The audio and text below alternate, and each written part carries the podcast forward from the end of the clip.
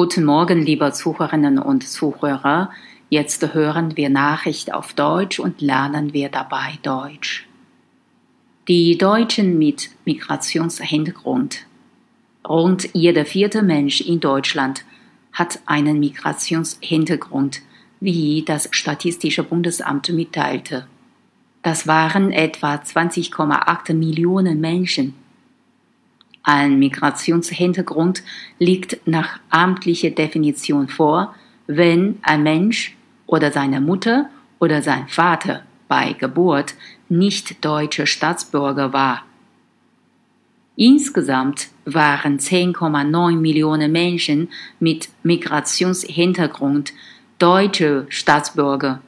Davon wiederum etwa die Hälfte oder 5,5 Millionen Menschen bereits seit Geburt. 48 Prozent hatten bei ihrer Geburt eine andere Staatsbürgerschaft.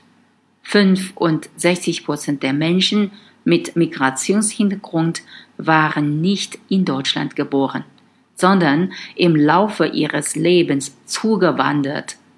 Das häufigste Motiv dafür waren familiäre Gründe, gefolgt von der Suche nach Arbeit sowie Flucht und Asyl.